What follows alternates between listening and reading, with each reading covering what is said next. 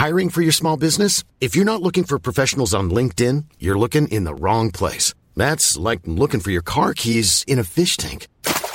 LinkedIn helps you hire professionals you can't find anywhere else, even those who aren't actively searching for a new job but might be open to the perfect role. In a given month, over 70% of LinkedIn users don't even visit other leading job sites. So start looking in the right place. With LinkedIn, you can hire professionals like a professional. Post your free job on linkedin.com slash people today. Como Deus preparou a humanidade para a vinda de Jesus. Atos capítulo 17. Comentário de Mari Persona. Um exercício interessante da gente fazer quando lê o livro de Atos é descobrir as assembleias que foram formadas e das quais nós ouvimos falar depois através das epístolas.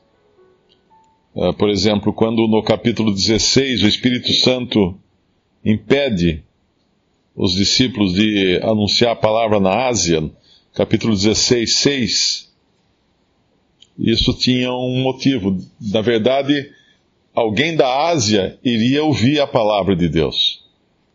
E esse alguém era Lídia. Ela era da cidade de Tiatira, que era uma cidade da Ásia. Porém, ela estava morando em Filipos, que é a, no versículo 12, que é a primeira cidade dessa parte da Macedônia.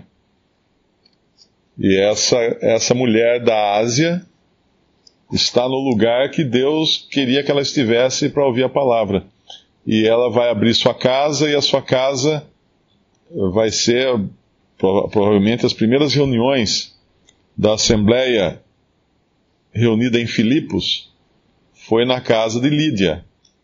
E aí nós temos a carta aos Filipenses. Talvez nessa Assembleia estivessem, além de Lídia, o carcereiro e quem sabe até essa escrava que foi liberta do, do espírito imundo aqui.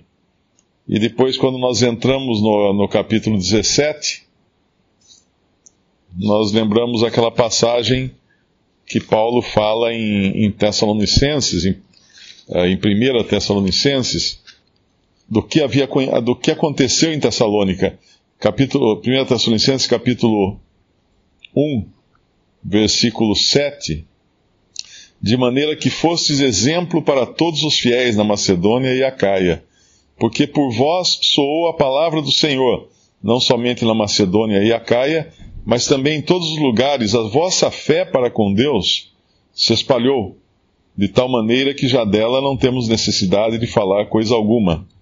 Porque eles mesmos anunciam de nós qual a entrada que tivemos para convosco, e como dos ídolos vos convertestes a Deus, para servir o Deus vivo e verdadeiro, e esperar dos céus a seu Filho, a quem ressuscitou dos mortos, a saber, Jesus, que nos livra da ira futura.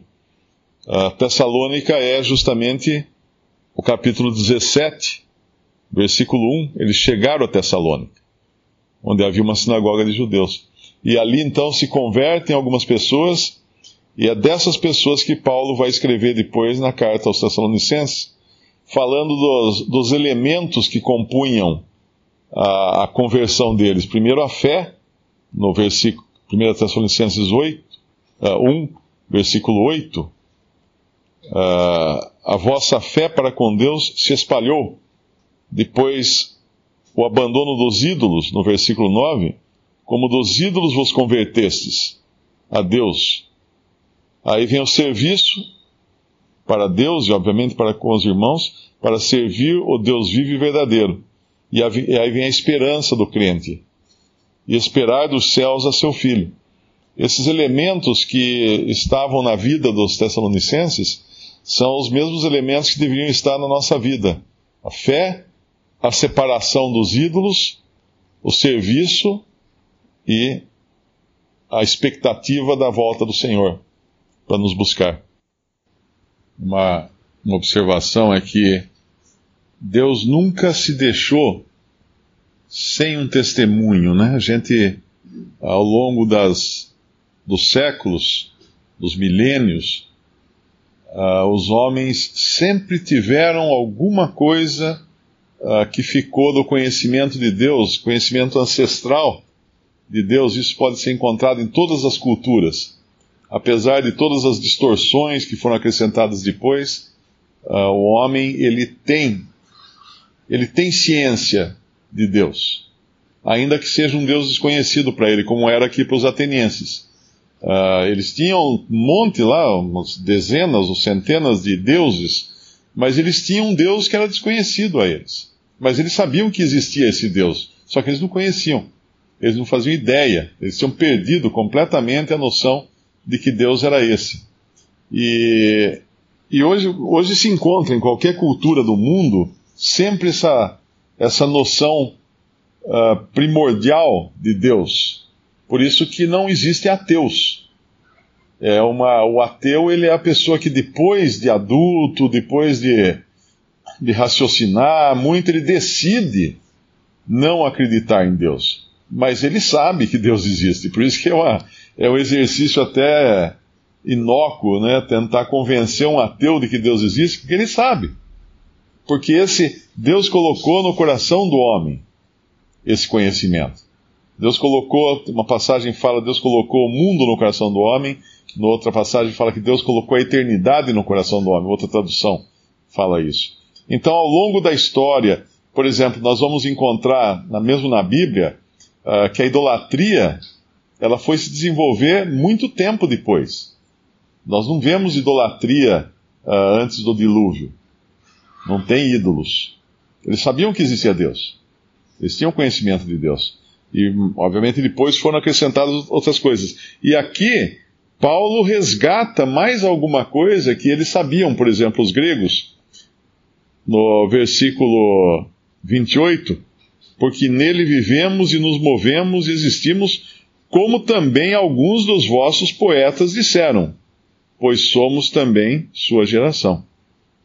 E aí ele parte desse, desse conhecimento dos seus poetas, que na verdade os poetas gregos eram os que também escreviam toda a filosofia grega, a cultura grega, vinha dos seus próprios poetas, escrevidos em forma, escritos em forma de poesia, de, po, de poemas, né? Uh, tem uma outra passagem, não me lembro agora, em Atos, que ele faz isso também. Ele traz alguma centelha que havia de conhecimento entre os pagãos, mas de conhecimento de Deus.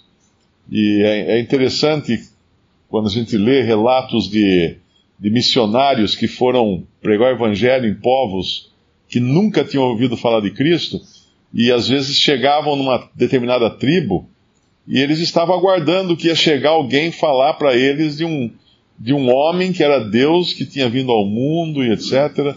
E havia então um proto-evangelho ali na cultura daquele povo. Tem relatos bastante interessantes de, sobre isso de pessoas que estavam praticamente preparadas, só faltava explicar: ó, esse é Jesus. Esse é Jesus, é esse que morreu. Como ele fazia com os judeus. Os judeus tinham um conhecimento muito maior das Escrituras, obviamente, né? Mas e quando ele chegava falava assim: olha, tudo aquilo que vocês sabem lá, esse é o Cristo. Esse que eu anuncio para vocês é o Cristo. E muitas vezes nós vamos encontrar isso em povos também que aparentemente são pagãos, ignorantes totalmente das coisas de Deus e vai procurar lá no meio da cultura deles tem alguma coisa que sobrou ainda daquele conhecimento ancestral de que há um Deus que não é Alá, não é nada disso, né? É um Deus verdadeiro, é o Deus que criou todas as coisas. E esse Deus fez o homem de um só, como ele fala aqui, né? No versículo 26 derruba qualquer teoria de evolução ou qualquer coisa assim. De um só fez toda a geração dos homens.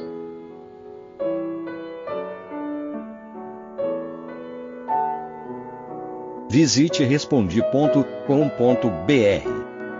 Visite também 3minutos.net.